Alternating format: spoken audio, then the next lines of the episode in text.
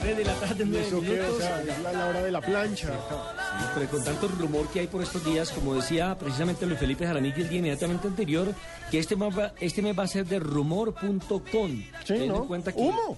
Humo, que el uno dice que va para un lado, que el otro contrató a no sé quién, que Chardo así sé cuándo. Hola. Le pusieron la música, ¿no? Y usted aparece. Pero está tímida. Bueno, le decía que eh, eh, comencemos con los rumores del fútbol profesional colombiano. Vamos a comenzar por casa.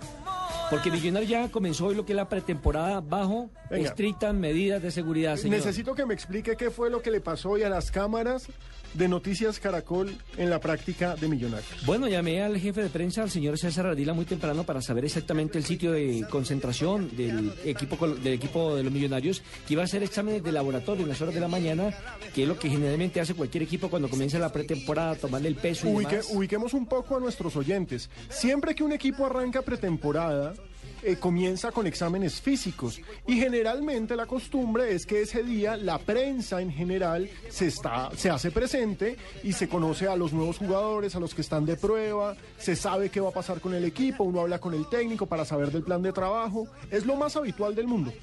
En Millonarios no, bajo la orientación ahora de, de- de Juan Manuel Lillo. Resulta que eh, no permitieron que los eh, medios de comunicación accedieran a esa primera práctica que le hicieron al norte de Bogotá, en el Club Verdieri, y allí solamente estuvo presente Iñigo Domínguez, que es el preparador físico, el médico Haroldo Yepes, tomando las pruebas de tipo médico, exámenes médicos, desayunaron, entraron eh, a una pequeña charla, cada uno de los jugadores con el técnico Juan Manuel Lilo. Y esta tarde, a partir de las 4, harán su primera práctica de fútbol del año 2014.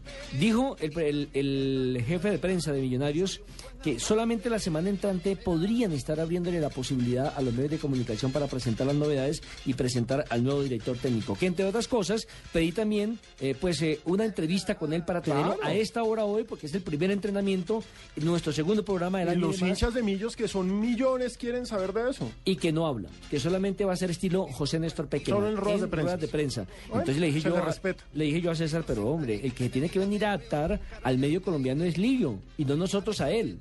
No nos están descubriendo. Y me parece que cada día están alejando más esa cercanía que siempre existió entre la prensa deportiva y los jugadores de fútbol. Ya es otrora, eh, el, el, para utilizar un término, el hecho de que uno se sentaba a dialogar con los jugadores, con el cuerpo técnico, para no especular, precisamente porque ellos son la materia prima de nuestra información, nuestra primera fuente de información. La última vez, por lo menos, que yo tuve ese acceso en Selección Colombia fue cuando Reinaldo Rueda era el director técnico del seleccionado colombiano, que no le había problema absolutamente para nada. Decía, tienen 15 minutos para que los medios de comunicación dialoguen con los jugadores. Él hablaba con quien eh, quisiera entrevistarlo y de los temas que quisieran, y después hubo un cambio abrupto. Y eso está sucediendo ahora a nivel de equipos. Pero mire, hagamos el contraste porque lamentablemente hay que hacerlo. Mientras en Millonarios no hay caras nuevas y se cierran las puertas, en Santa Fe hay 12 caras nuevas. Pero en Millonarios, déjeme terminar el tema. En Millonarios regresaron el defensor Osvaldo Enríquez, que recordemos que estaba en el fútbol mexicano, Sí. y Omar Vázquez también. También está en y se va a quedar ya confirmados estos dos jugadores en el conjunto de los Millonarios. Sí, que son de Millonarios, estaban a préstamo y vuelven después del préstamo. Entonces, digamos que son las caras nuevas, entre comillas. Pero de todas formas, no hay contrataciones en Millonarios y eso preocupa. Y preocupa más cuando uno empieza a mirar a los rivales. Y entonces, fíjese, los rivales, el primer rival es Santa Fe. Y en Santa Fe, 12 contrataciones, 12 caras nuevas. Algunas no tienen tanto peso, pero mire, cuando uno habla de Luis Manuel Seijas, Edison Méndez, José Julián de la Cuesta me parece que es un poco un tiro al aire. Sí, recordemos que él hizo parte en ese momento de la selección colombiana de fútbol, pero estuvo en Nacional, ¿no? Claro, y ahí pasó al pasó a fútbol España. Es un tiro al aire, es un tiro al aire por su inactividad, pero buen jugador sí es Claro, condiciones tiene. siempre ha sido un gran defensa central, pero recordemos que la última temporada estuvo prácticamente quieto, una lesión lo alejó eh, del Cádiz, que era en donde estaba jugando en segunda división.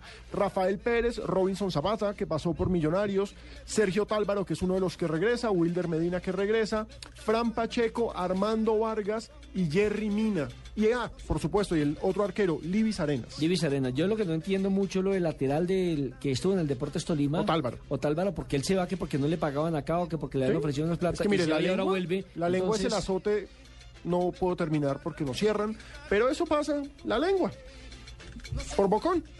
Cuando se fue, que no me pagan, que no sé qué, tararara, y ahora le tocó volver y vuelve, y por supuesto ahora va a decir que Santa Fe es el equipo de sus amores, etcétera, etcétera, etcétera, etcétera.